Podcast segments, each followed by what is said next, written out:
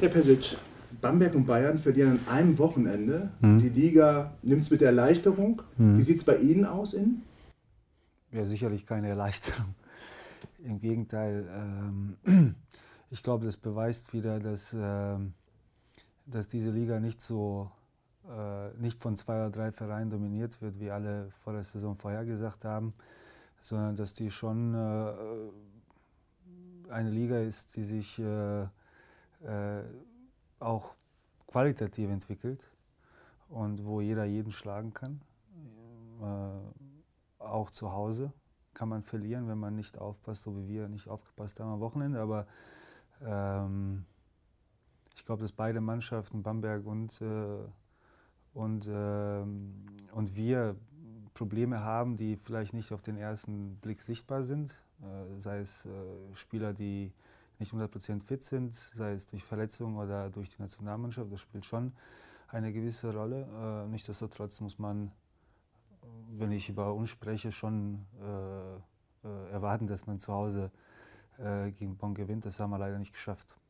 So Rückschläge so früh in der Saison, nimmt man die dann leichter, als wenn es später ist, wenn man sagt, das Team ist erst gerade neu zusammengekommen?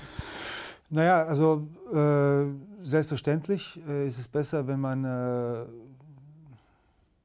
Nackenschlag am Anfang der Saison, wenn man es Nackenschlag am Anfang der Saison bekommt, obwohl, man, äh, obwohl ich damit äh, jetzt äh, nicht äh, respektlos Bonn gegenüber sein will, weil sie natürlich ein super Spiel gemacht haben, sonst äh, gewinnt man nicht äh, so leicht bei uns. Aber es ist schon ein Nackenschlag, der uns ein bisschen auch ähm, wachrütteln soll, dass wir A, keine leichten Gegner dieses Jahr haben, vor allem Bayern München hat sowieso keine leichten Gegner und B, andere auch heutzutage Basketball spielen. Und wenn man sie nicht ernst nimmt oder denkt, es geht von alleine, äh, dann ist es schon so, dass man, dass man nicht, nur, nicht nur Probleme hat, zu Hause zu gewinnen, sondern auch ein Spiel verliert. Äh, ich glaube, dass äh, Selbstvertrauen, Selbstvertrauen, das man braucht, äh, als, als Bayern München, äh, um die Ziele zu erreichen, die wir uns vorgenommen haben, muss man sich erarbeiten und Selbstvertrauen gibt es nicht umsonst. Und äh, ich glaube, dass das äh, die Lehre aus diesem Spiel sein muss, dass wir A, jeden Gegner ernst nehmen müssen, B, wir müssen fit, fit werden, das sind wir definitiv nicht. nicht fit im Sinne, dass wir zusammen, zusammen, äh, zusammenwachsen als Mannschaft und dass die verletzten Spieler, äh, die noch draußen sind, aber vor allem die verletzten Spieler, die jetzt spielen oder die aus einer Verletzung äh, rauskommen, fit werden müssen.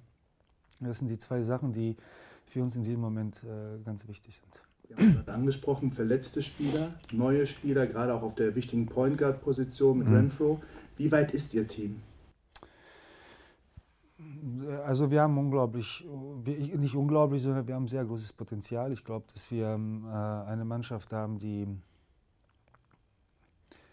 von der, vom Potenzial und Qualität, von, von der Qualität besser ist als letztes Jahr. Aber diese Mannschaft kann nur funktionieren, wenn ähm, äh, wenn alle Spieler fit sind und ihre Rolle äh, verstehen und ausüben. Ähm, das ist momentan nicht der Fall, weil wir ähm, äh, auf zwei für uns sehr wichtigen Positionen, also drei, drei, wir haben eigentlich unser Kapitän hat gefehlt in allen drei Spielen. Das ist nicht nur spielerisch, sondern auch vom, vom Kopf her sehr wichtig, dass der Preis immer dabei ist. Und auf den beiden, ähm, auf, dem, auf der Point Guard Position, dass Mitic zurückkommt, der ist jetzt angefangen zu trainieren, mal gucken, wie lange er braucht. Er hat die ganze Vorbereitung äh, nicht mitgemacht. Und Maxi, der auf dieser wichtigen Position 4, aber auch mit seiner Variabilität auf der 5 spielen kann, dass diese Spieler zurückkommen, damit wir dann unser ganzes Potenzial äh, ausschöpfen können. Das wird noch einige Zeit dauern und bis dahin muss man mental und von der Einstellung am, äh, am obersten Limit sein damit man das noch äh, wettmacht, bis die Jungs wieder fit sind. Und ähm, wie weit wir sind, wir sind sicherlich nicht am Optimum, das ist, das ist ganz klar. Äh, wir haben sehr gute Ansätze gezeigt, aber wir haben auch Phasen in Spielen gehabt, äh, wie zum Beispiel erste Halbzeit in Hagen und bei weiten Strecken äh, im Spiel gegen Bonn, wo wir nicht die Konstanz und die Konzentration hatten, um, äh, um uns auch weiterzuentwickeln. Und das, das gilt jetzt parallel mit, mit äh, dass man Spiele gewinnt und auf, auf der einen Seite und auf der anderen Seite, dass man seinen Rhythmus findet, das gilt es jetzt äh, zu bewerkstelligen und vor allem braucht man mindestens hundertprozentige Konzentration. Gibt es da so einen Zeitrahmen in der, in der BK BWL oder auch bei Basketballteams in Deutschland? Weil zum Beispiel in der NBA sagt man, wenn man neue Spieler dazu bekommen hat oder so, braucht man ein Dreivierteljahr, um da zu sein, dass man auf Top-Niveau agieren kann. Gibt es das? Naja, wir werden, naja, also auf Top-Niveau Top werden wir erst dann äh, agieren können, wenn alle Spieler da sind. Und dann, äh, ich glaube, wir haben letztes Jahr, letztes Jahr die Situation gehabt, dass wir nur zwei Monate vollständig waren und da haben wir wirklich auf dem Top-Niveau gespielt. Also im Januar und Februar letzten Jahres haben wir auf dem Niveau gespielt, so wie wir uns das vorstellen, dass, dass der FC Bayern spielen muss. Und das ist äh, aber leider gibt es Sachen, die man nicht kontrollieren kann. Das sind die Verletzungen, äh, die, die es einem nicht erlauben, voll, volle Potenzial auszuschöpfen. Aber äh, gerade in solchen Situationen, in der wir uns momentan befinden, äh, finde ich, dass, äh, dass, dass die Konzentration auf Basketball, äh, das Spiel ist das eine, aber Training ist das andere, auf dem höchsten Level sein muss. Und da, damit kämpfen wir noch ein bisschen und ich hoffe, dass wir mindestens diesen Part so schnell wie möglich äh, verbessern. Donnerstag geht es nach Istanbul, Freitag gegen Fenerbahce. Mhm. Was erwarten Sie von dem Spiel? Naja, also Fenerbahce ist äh, mit Real Madrid und Kimki Moskau, wenn man jetzt Kimki Moskau betrachtet, wie die jetzt spielen, auch in der Vorbereitung und jetzt die paar Spiele in der, in der WTB-Liga, sind das die drei besten Mannschaften momentan in Europa. Also Madrid als Euroleague-Sieger, Fenerbahce mit einem unglaublichen Kader, unglaublich breit aufgestellt und haben äh, letztes Jahr, wo sie meiner Meinung nach große Probleme hatten auf der Aufbauposition, haben sich enorm verstärkt mit, mit äh, Dixon und äh, Slukas, äh, ein, ein Scorer und ein echter Teamspieler als Aufbauspieler, der neben Spanulis äh, eine unglaubliche Karriere gemacht hat bei Olympiakos haben sich eigentlich perfekt, perfekt verbessert. Äh, wenn man sich überhaupt verbessern kann im Vergleich zur letzten, letzten Saison. Und ähm, wenn, man, äh, wenn man solche Mannschaften schlagen will, dann ist es am leichtesten am Anfang der Saison, wenn sie noch nicht eingespielt sind. Ich glaube, äh, durch diesen Anschlag, der in Ankara passiert ist, hat die türkische Basketballliga äh, drei, drei Tage äh, ein Verbot ausgesprochen, dass drei Tage lang, äh, also ich weiß nicht andere Sportarten, aber mindestens Basketball nicht gespielt wird. Somit könnte es sein, dass, ähm, dass Istanbul, dass unser Spiel, dass äh, unser Spiel in Istanbul für Fenerbahce das erste offizielle Spiel ist. Ähm, also muss man gucken, ob er vielleicht diese, dieses Momentum ausnutzen kann, um sie zu schlagen. Auf der anderen Seite, die haben Brooklyn, was weiß ich, mit, also jetzt der, auf der NBA-Tour mit, mit 15 oder ziemlich ich habe das Ergebnis jetzt nicht im Kopf, aber ziemlich klar geschlagen. Also schon eine, eine Mannschaft mit unglaublich viel Potenzial, aber äh, ich glaube, wir müssen unsere Chancen am Anfang der Saison gegen diese Mannschaften nutzen, obwohl wir natürlich auch nicht jetzt 100 Prozent sind. Aber mal gucken, was da möglich ist. Ja, Ihre Gruppe, Sie haben schon gerade darüber gesprochen, Fenerbahce, Moskau, Straßburg, Belgrad, Madrid. Wie schätzen Sie die Gruppe allgemein ein? Ja, die ist eine, ist eine schon, also es, es ist äh, eine starke Gruppe, aber ich ich muss ganz ehrlich sagen, es, es, bringt mir jetzt oder uns nicht viel, äh, darüber zu diskutieren, wie stark die Gruppe ist, sondern wo, wo liegen unsere Chancen.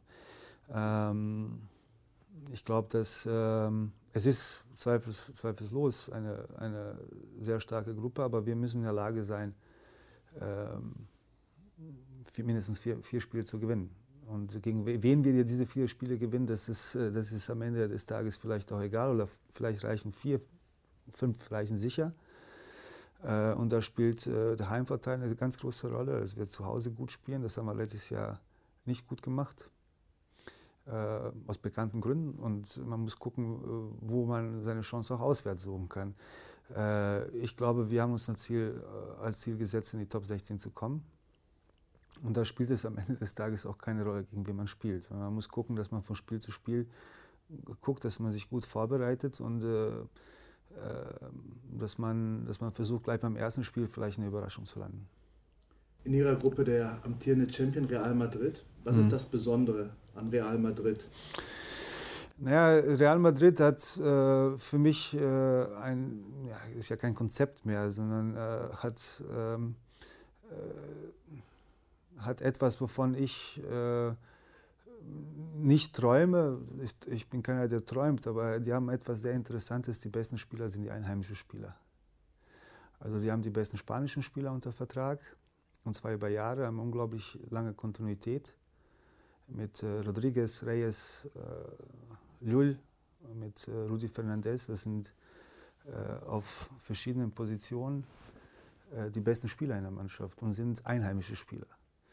Und haben dann ähm, mit der Zeit die aus, ausländischen Spieler, die sie haben, sehr, sehr sorgfältig gesucht. Und diese ausländischen Spieler sind nicht wie in anderen vielleicht europäischen oder deutschen Mannschaften Leistungsträger, sondern sind Spieler, die, die äh, eine gewisse Rolle ausfüllen, aber diese perfekt ausfüllen.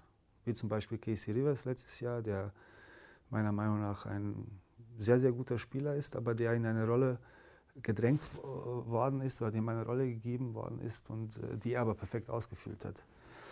Und das ist das Besondere an dieser Mannschaft, äh, die auf der einen Seite unglaublich viel Kontinuität hat, auf der Trainerposition mit Pablo Lasso, mit dem einheimischen Spieler, sind die besten Spieler in der Liga. Ich glaube, Reyes ist letztes Jahr MVP der spanischen Liga geworden. Sergio Rodriguez vor zwei Jahren MVP der, der Euroleague und haben dann äh, Ausländer, die eigentlich Rollenspieler sind. Und das ist, äh, das ist eigenartig im europäischen Basketball, weil eigentlich, egal welche Mannschaft man sich anguckt, sind die Ausländer die Spieler, die die, die Hauptlast tragen und die einheimischen Spieler sind Rollenspieler. Und das ist etwas, was, äh, was ganz, ganz besonders ist und das ich persönlich sehr mag. Ähm, und durch diese Kontinuität haben die halt diesen Sieger gehen. Ich glaube, die waren in den letzten zwei Jahren im Endspiel und immer im Final Four. Und das ist schon was ganz Besonderes. Natürlich dazu noch Real Madrid, diese große Marke, die, die für jeden etwas Besonderes darstellt. Also ist schon etwas äh, vom gesamten Paket etwas, etwas Besonderes. Es ist nicht so, dass sie wahllos äh, Spieler einkaufen, wie zum Beispiel in Russland, also wahllos, sondern dass da eingekauft wird, viel, also sehr viel Geld ausgegeben wird und dann jedes Jahr, sondern schon das, was Pablo Lasso und Alberto Heros da machen, ist schon sehr sympathisch. Herr Casey Rivers hat vorhin gesagt, als wir hm. mit ihm darüber gesprochen haben, über Real Madrid, ist hm. sehr häufig gefallen, ähm, wie eng die Mannschaft zusammen ist hm. und wie viel Erfahrung sie einfach hat, weil sie so lange schon zusammen ja. ist. Kann man das mit diesem Konzept am besten erreichen, wenn man mit einheimischen Spielern viel arbeitet? Naja gut, also man muss auch sagen, also ich habe das Glück gehabt, 2005 in der Nationalmannschaft zu spielen. Wir waren im Endspiel gegen Griechenland, im Halbfinale gegen, haben wir gegen Spanien gespielt und da waren schon ähm, Rudi, Reyes, äh, Lul war noch nicht dabei, aber ich glaube Sergio, Sergio Rodriguez war dabei. Also es sind schon Spieler, die äh, national, international in Vereinen, aber auch in der Nationalmannschaft sehr lange zusammenspielen und auf dem höchsten europäischen Weltniveau. Und es gibt diese Erfahrung, äh, die kannst du ja nicht lernen, die musst du machen. Also es ist ja nicht so, jetzt hast du Erfahrung, sondern das ist schon, äh, das hat sich über Jahre aufgebaut. Ich meine, vor, vor zehn Jahren hat Madrid nicht die Rolle gespielt, die sie heute spielen. Und ähm, ich glaube, dass, äh, dass die dass die Kunst darin liegt, so eine Generation spanischer Spieler zu haben, aber auf, auf der anderen Seite auch Ausländer zu finden, die, die diese, diese Rollen, die sie suchen, gut ausfüllen. Und äh, ich meine, die haben ja einen Mirotic aus der eigenen Jugend gehabt, der jetzt in der NBA spielt, den sie aufgebaut haben. Jetzt haben sie Luka Doncic, einen Slowen, den sie mh, hm, jetzt aufbauen. Also die bringen auch aus der eigenen Jugend von Zeit zu Zeit einen Spieler hoch. Und diese ganze Kontinuität gepaart, gepaart natürlich mit Kompetenz auf, den, auf der Trainerbank und im Management sicherlich Schlüssel zum Erfolg. So wie der europäische Basketball aufgestellt ist, ähm, Top 16 jetzt für Ihre Mannschaft als mhm. Ziel, sind die Bayern danach dann Außenseiter? Kann man sagen, man kann überraschend mal ein Spiel gewinnen, aber in der Serie hat man keine Chance gegen die Top-Clubs in Europa? Das würde ich nicht so sagen. Ich glaube, dass äh, äh, wenn man in die Top 16 kommt, ist der Weg zu Top 8 ein bisschen kürzer ist als der Weg, als der Weg aus der Hauptrunde in die, in die, in die Top 16. Ob wir uns das selbst äh, auferlegen oder ob es von außen kommt, dass die deutsche Mannschaft endlich mal den nächsten Schritt machen müssen. Und zwar der nächste Schritt ist sowieso Top 16, ist sowieso etwas, was vielleicht vorausgesetzt wird. Aber wenn man in der Top 16 ist, dann fällt auch ein bisschen der Druck weg. Ich glaube, man spielt, äh, man spielt befreiter. Ich glaube, dass Alba letztes Jahr einen super Job gemacht hat. Wir waren vor zwei Jahren nicht so knapp davor wie Alba, aber wir waren kurz davor. Ich glaube, uns hat ein Sieg gegen Maccabi gefehlt, wo wir hier in der letzten Sekunde fast das Spiel hätten gewinnen können. Äh, ich glaube, dass, ähm, dass wenn man dann in der Top 8 in einer Playoff-Serie das System ist ja so, dass du zuerst, es ist ja Best of Five, aber du spielst zwei Spiele auswärts und dann bist du heim und diese Spiele auswärts, da kann man immer ein Spiel gewinnen. Äh, ich glaube, dass das nicht unmöglich ist, aber der Schritt in die Top 16 ist ein riesengroßer Schritt, weil du natürlich in einer, äh, also beide Mannschaften in Gruppen reinge, äh, reingewählt werden oder reingezogen werden, die ziemlich, ziemlich gut sind. Und deswegen müssen wir ja vom ersten Spieltag unsere Chancen suchen, äh, um in diese Top 16 zu kommen. Und ich glaube, wenn man in der Top 16 ist, dann ist es, äh, dann ist es doch einfacher. Ab wann ist diese Euroleague-Saison Erfolg für Sie? Ich glaube, wenn, äh, also Erfolg ist, also in der, in der, in der ersten, in der ersten Euroleague-Saison, die wir gespielt haben, für mich war der größte Erfolg, dass wir Real Madrid geschlagen haben. Es ist immer äh, es, ist immer, äh, es ist immer die Frage, wie definiert man Erfolg. Ich glaube, dass wir, äh, wenn wir, wenn wir europäisch für Aufsehen sorgen, wenn wir die Leute hier in München begeistern für Euroleague, wenn, äh, wenn die Medien mitziehen, wenn, äh, wenn das alles im Paket passt, dann ist auch Top 16 ein riesengroßer Erfolg.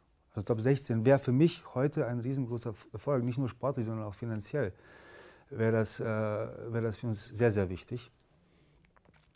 Äh, ich glaube aber, dass wir, dass wir erst dann zufrieden äh, sein sollten im deutschen Basketball, wenn eine Mannschaft das, Top 4 äh, das Final Four erreicht hat. Ich glaube, wir brauchen keine Euroleague spielen, wenn wir nicht als Ziel haben, ins Final Four zu kommen.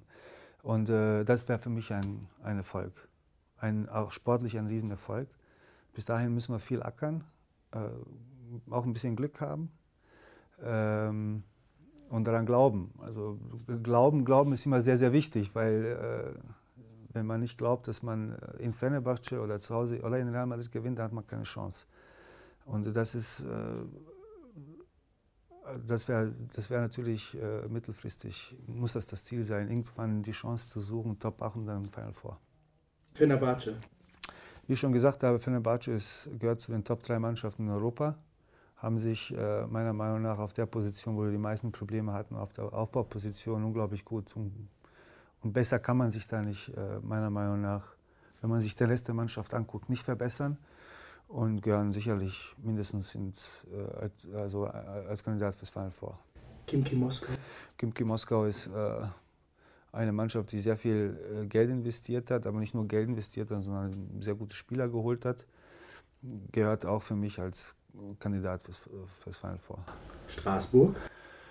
Ja, Straßburg ist traditionell eine sehr gute Mannschaft, äh, eine sehr gute französische Mannschaft mit einem sehr guten, erfahrenen Trainer, ähm, die äh, mannschaftlich, mannschaftlich jetzt äh, eine, eine Mannschaft, die durch ihr Teamgeist hervorsticht und weniger durch irgendwelche individuelle Qualität. Und ein Gegner, den es gilt zu schlagen, im Kampf Platz 4. Belgrad. Belgrad ist äh, äh, eine ähm, Traditionsmannschaft mit einer unglaublich großen Armee an Fans. Nicht nur in Belgrad, die spielen jetzt vor 18.000 Leuten. Die haben jetzt entschieden, eine Arena zu spielen.